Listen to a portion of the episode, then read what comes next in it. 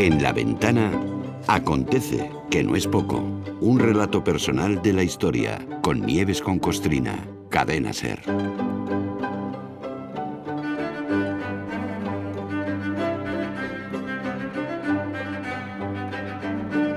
Hola Nieves, buenas tardes. Buenas tardes, ¿Cómo Carla. estás? Muy bien, muy bien, estupendamente. Se te podrán criticar, se le podrán criticar muchas cosas a Nieves, como a Tokiski, pero no que no sea una mujer de palabra, ¿eh? Eh, Lo cual yo te agradezco profundamente y no creo ser el único, porque cuando Nieves se asoma a la ventana a contar capítulos de la historia, va dejando señales, va dejando huellas de otros capítulos que invariablemente te quedas con ganas de conocer más. El otro día, por ejemplo, hablando de, de Carlos II, muchos, Carlos III, perdón, muchos, No, muchos se segundo, acordarán. segundo. o tercero, ya tengo segundo, los palitos por aquí. segundo, segundo, segundo, Segundo. segundo. El otro día hablando de Carlos II, el hechizado, vamos, si del Exactamente. hechizado acabamos antes. El Gil. El Gil. Bueno, pues hablando de este hombre, se nos apareció un demonio. Y dices, el demonio de Cangas. Que yo me quedé y digo, ¿pero esto qué es? Venga, pues hoy es, hoy es el momento de recuperarlo. Venga, sí, vamos. es, es- es- tremendo el asunto. Sí, El eh, hechizado. eh, Venga. sí, sí, sí. Vamos a retomar eh, el asunto que dejamos colgado cuando hablamos efectivamente de Carlos Sí, hace una Dije- semana, ¿no? Fue eso, Sí, sí. sí, fue un poco más, sí. Yo a veces yo también me pierdo. Di- dijimos que, te- que todo el mundo tenía la culpa de la esterilidad del rey, menos el rey, ¿no? Culparon a su primera mujer acusándola de poner impedimentos para concebir. Bueno, que monta mucho a caballo esta tía, decía, ¿no? Culparon a un demonio asturiano que lo tenía poseído, Eso, culparon, A, sí, culparon a la segunda mujer por hechizarlo con artes oscuras. Y dijimos también que Carlos II, más que religioso, era un beato enfermizo. Y todo es que todo está relacionado, ¿no? Era un supersticioso. Y en cuanto algún cura mencionó la palabra diablo como origen de sus males, bueno, pues ya está. Se obsesionó con que lo exorcizaran que por cosas como estas, eh, insisto y lo digo y no me corto, porque intento huir del lenguaje tramposo. No. Suelo referirme a los curas por eso como hechiceros, ¿no? Porque es que hacen conjuros. Un exorcismo es un conjuro. Vayan al diccionario, ahí está, ¿no? Eh, estos señores, estos hechiceros hacen ceremonias raras para convertir unas cosas en otras. Los domingos hablan con fantasmas, anulan voluntades, en fin, lo que son. En toda la historia religioso delirante que vamos a contar, no perdamos de vista, al margen de las risas, que subyacía una situación gravísima para el país. Eh, ocurrió en 1698, cuando Carlos II ya llevaba casado ocho años con la segunda mujer y solo le quedaban, vamos, dos, dos años de vida. Él no lo sabía, pero le quedaban dos años de vida. Se avecinaba una guerra si no llegaba un heredero directo.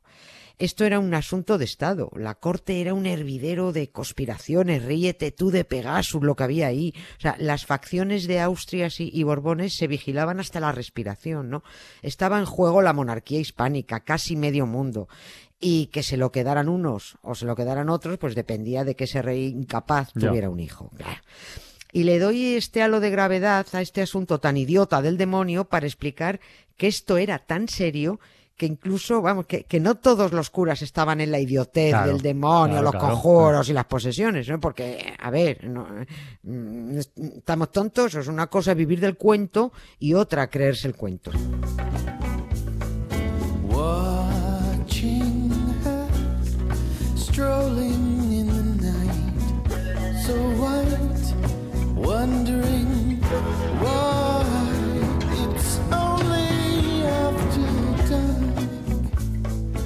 sea, por hablar claro, que dentro de la propia iglesia admitían que la esterilidad del rey, coño, que era culpa del rey, no del demonio. Pues claro, pues Está, sí. que le puede pasar a cualquiera, pero que, que en este caso era culpa suya. Claro que era culpa, claro que era culpa suya. Si además eh, ya saben ellos que el demonio no existe, Ya, se lo bueno. inventaron ellos, pues ya lo saben, ¿no? Cuando se trata de embaucar al personal, vale, pero este tema era grave como para andar con estupideces. Por eso el propio Consejo de la Inquisición, el alto mando eclesiástico, negó desde el principio que hubiera demonios, ni diablos, ni hechizos, ¿no? En lo único que le insistían al rey es en que volviera a la cama y siguiera intentándolo, No, no. que era lo- la única solución. ¿no? que la sigue. Claro, y si no te ríes un poco, por lo menos, ¿no? Pero ahora es cuando empieza a liarse. Carlos II ya había oído los rumores de su posible posesión diabólica y llamó en audiencia privada al inquisidor general, a Juan Tomás de Rocaberti se llamaba, y le pide que le ayude eh, eh, con el consejo de, de la Inquisición, diciendo, "Hombre, macho, tú que mandas, insísteles por favor para que permitan que me exorcicen, ¿no? Necesito que me saquen al diablo. El inquisidor ciertamente lo intenta, pero el resto de los miembros de- del Consejo General dicen que no, que no hay pruebas de posesiones maléficas y que no proceden conjuros, porque bastante hecho polvo estaba ya el rey, además, que no se sujetaba de pie, y bastante alterada estaba ya la corte como para organizar semejante teatro que, a ver, solo iba a añadir desprestigio a, a la corona, ¿no? Pero bueno, el inquisidor no se conforma y entra en contacto con el confesor del rey. A, a ver qué pueden hacer entre los dos, ¿no? Este confesor se llamaba Froilán Díaz. Froilán. Sí, nos tenemos que quedar con este nombre, Froilán Díaz. Y dice este Froilán, pues mira, verás, yo tengo oído que hay un colega dominico nuestro, un tal Antonio Álvarez de Argüelles, que anda por Asturias, por Cangas de Tineo, ahora eso se llama Cangas de Narcea, pueblo, pueblo precioso, por cierto, exorcizando de vez en cuando a unas monjas dominicas del monasterio de la Encarnación, a tres monjas. Cuidado, cuidado. A ver, momentito, momentito. A ver. ¿Cómo hay que entender eso de cómo era el, fray- el tal fray Antonio Antonio, sí. exorcizaba de vez en cuando a tres monjas? A ver, Yo, a ver, Bueno. yo teniendo en cuenta que soy yo, lo entiendo de la peor manera posible, pero que cada uno deduzca lo que quiera, ¿no? Lo que recogen los textos es, de manera textual, Mm. que lo el suyo, padre, textos textual, es lo suyo, Textual, es lo sí. suyo, sí, sí. el padre vicario, como era su obligación, las conjuraba muy a menudo para sacar los demonios. Cierro comillas. Muy a menudo. o sea, este tío era lo que era un disfrutón y se pegaba un festín carnal a cuenta del diablo cada vez que se lo pedía el cuerpo, ¿no? Así es como se hizo muy famoso el demonio de Cangas, el que se supone se había empadronado en las tres monjas y hablaba por sus bocas. Fray Froilán, el confesor de Carlos II, entra en contacto con el colega exorcista y le plantea que, ya que tiene contacto con el demonio de Cangas muy a menudo, ¿eh? pues que a ver si en una de estas le pregunta que qué le pasa al rey, que por qué no puede tener hijos y que hable ese demonio a ver si desvela el misterio por boca de las monjas, ¿no? Y el diablo de Cangas, vamos, cantó la traviata.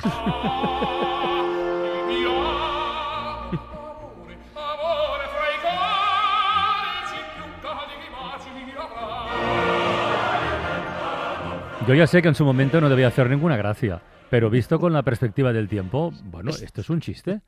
Es que es un Es chiste. un chiste. Bueno, en fin, oye, an- antes de saber qué dijo, qué se supone que dijo el demonio de Cangas, eh, todo esto se llevó en secreto, Nieves. Quiero decir, eh, ¿lo sabía el rey, lo sabía la Inquisición o, Eh, No, o Carlos sí, Carlos II Bueno, claro, el rey, sí. segu- el rey sí, El- claro, sí, sí, porque es él el que estaba empujando para decir, por favor, sacadme a mi demonio del cuerpo, ¿no? Y él, él estaba en el ajo, pero estaba haciéndolo todo a espaldas de la Inquisición. Era él el principal convencido de su posesión diabólica. Digamos que su confesor, pues iba pidiendo permiso para todas sus actuaciones, ¿no? Pero cuando se lo denegaban, bueno, pues se saltaba la prohibición y tiraba por su cuenta, ¿no? Por ejemplo, para hacer hablar al demonio de Cangas, el confesor del rey solicitó permiso al obispo de Oviedo, Tomás de Reluz se llamaba este hombre. Permiso que, lo, que el de Oviedo denegó siguiendo la línea del Consejo General de la Inquisición, ¿no? Y se lo denegó con estas palabras. El rey no tiene más hechizo que su decaimiento de corazón y una entrega excesiva de voluntad a la reina. Aquí vuelve a salir otra vez señalada como Claro, culpable Entrega Mariana de- excesiva. Yes. Sí, sí, sí, sí, sí, sí. Excesiva. Entrega excesiva. Mariana de Neoburgo, la esposa, otra vez señalada, ¿no?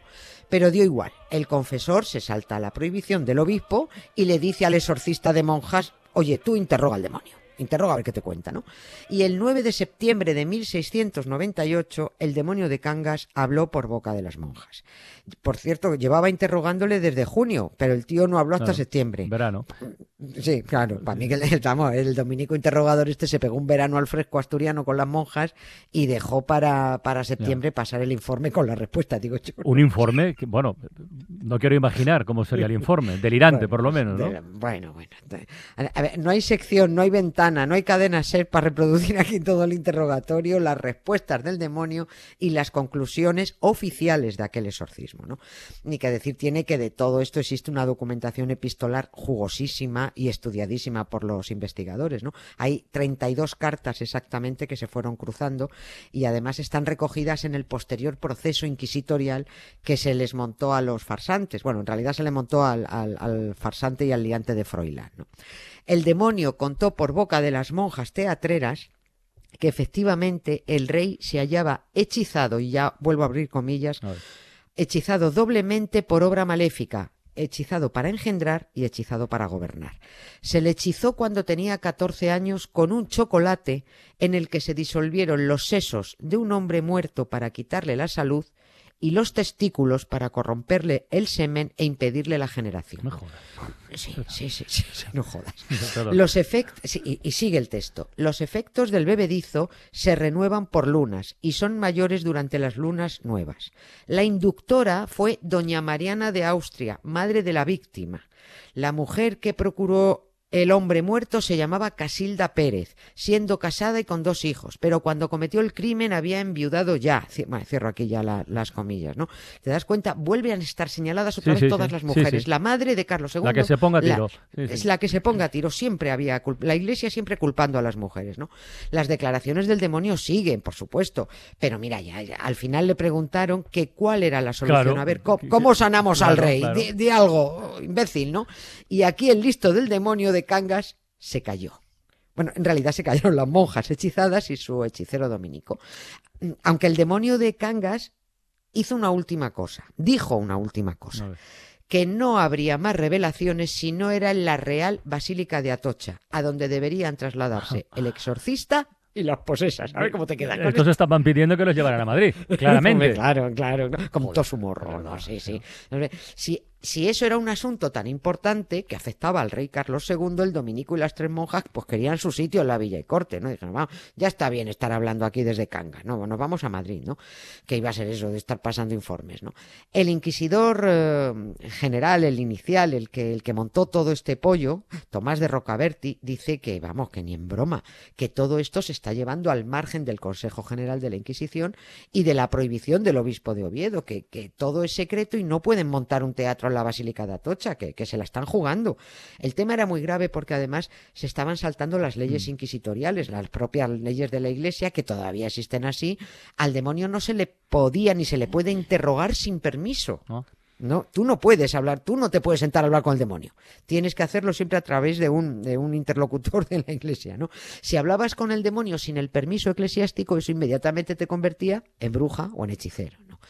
El caso es que al listo del dominico y a las tres monjas endemoniadas les empiezan a apretar las tuercas, empiezan a recibir presiones para que el demonio de Cangas siga explicándose, diciendo, venga, pero desde Cangas, ¿no? Y cuando ya no tienen más salida y están pillados, zanjan el asunto diciendo que el demonio se había retractado de todo lo dicho, que todo era mentira. Ah, amigo, demasiado tarde ya. Carlos II exigió seguir siendo exorcizado de vez en cuando, porque se envició, el tío No. se envició, ¿no? En mitad de todo este follón, el inquisidor Rocaberti se murió. Y dada la hora, no te lo vas a creer, pero No, aún estamos ¿qué en va? mitad de este delirio que solo siguió empeorando. Retomaremos la semana que viene. Cuando vengas a Madrid, chulona mía, voy a ser temperatriz de lavapiés y alfombrarte con claveles la gran vía y a bañarte con vinillo de Jerez. En chicote un agasajo postinero. O sea que la próxima semana, aún no sabemos qué día, capítulo 3 del hechizado. Sí, sí, y ahí vamos a zanjar, si es posible. El de hoy has dejado listo muy alto, ¿eh? Sí, sí, vamos, pues ya verás, ya verás. Si es que esto vamos de mal en peor. Ay, un beso, Nieves, hasta el lunes. Otro para Adiós. ti, Carla, chao.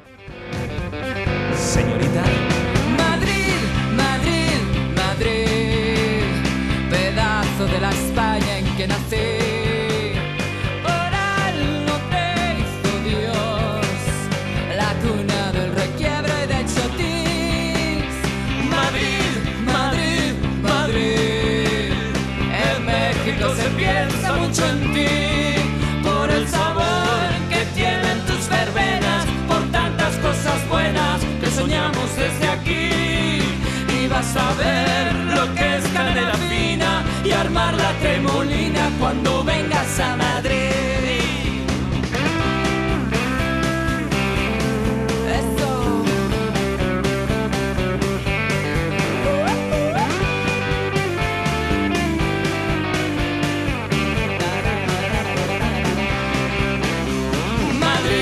Madrid, Madrid. En México se piensa mucho en ti